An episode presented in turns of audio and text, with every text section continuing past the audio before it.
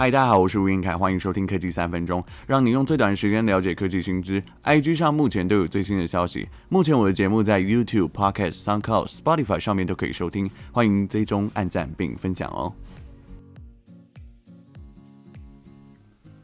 这一集要跟大家讨论 Apple One 同款大礼包的出现对于消费者和企业的影响。上一次在发表会结束后，我们有跟大家分享 Apple One 推出以后的价格真的非常的香。以个人方案来讲，Apple Music、Apple Arcade、Apple TV Plus 还有 iCloud，原先四个服务买在一起的话，一个月要四百九十元，现在只要三百一十五块，整整便宜了一百七十五元。那以家庭方案来讲，五个人四个服务，一个月五百八十元，现在只要三百九十五，便宜一百八十五块。秋季发表会一公布讯息以后，音乐串流的龙头平台 Spotify 股价就下跌百分之七。先前 Spotify 就因为苹果的平台手续费太高，想要绕过 App Store 的付费机制，在今天九月十八日和 Tinder 等十三家科技大公司一同谴责 App Store 的三大争议行为，包括反竞争政策、高达三十 percent 的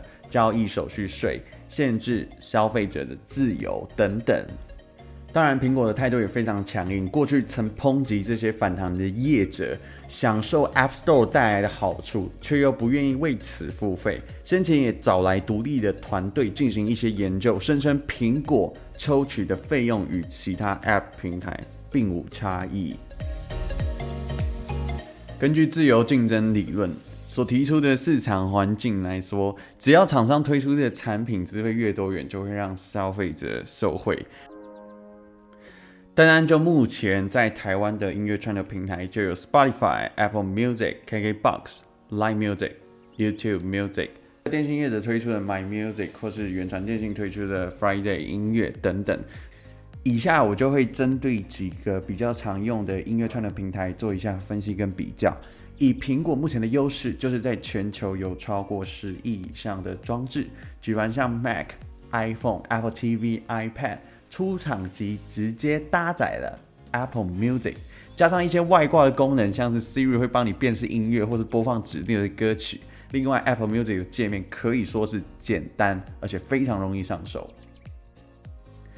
另外，说到龙头 Spotify，因为它起步比较早，拥有优秀的使用者界面，以及透过演算法主动提供使用者长时间的情境歌单，除了月租付费版以外，也许你不知道的是，它提供了免费的版本哦。虽然有广告，每小时只能跳过六次的歌曲，但是这也让它的用户数总数有二点四八亿人次，其中一点一三亿为付费用户，让它可以持续保持第一名的宝座。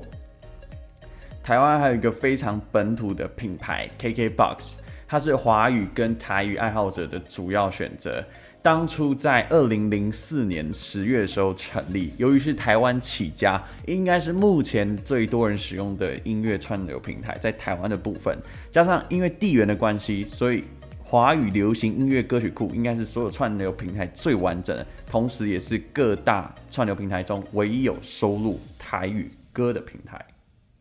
还有一个值得一提的是，它持续十五年的 KKBOX 风云榜是亚洲数位音乐品牌里面。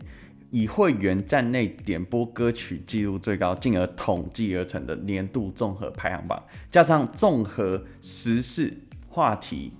所衍生出来的歌单，让它在台湾市场比较不受影响。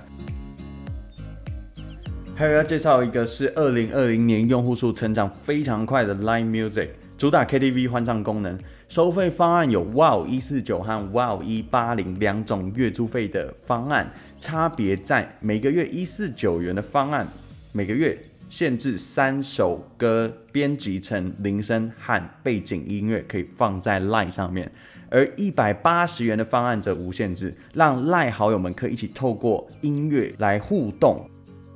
这个部分成功做出一个区别性，同时又可以让这一自己的自家音乐平台在 LINE 上面得以做出一个完整的生态系，我觉得非常的厉害。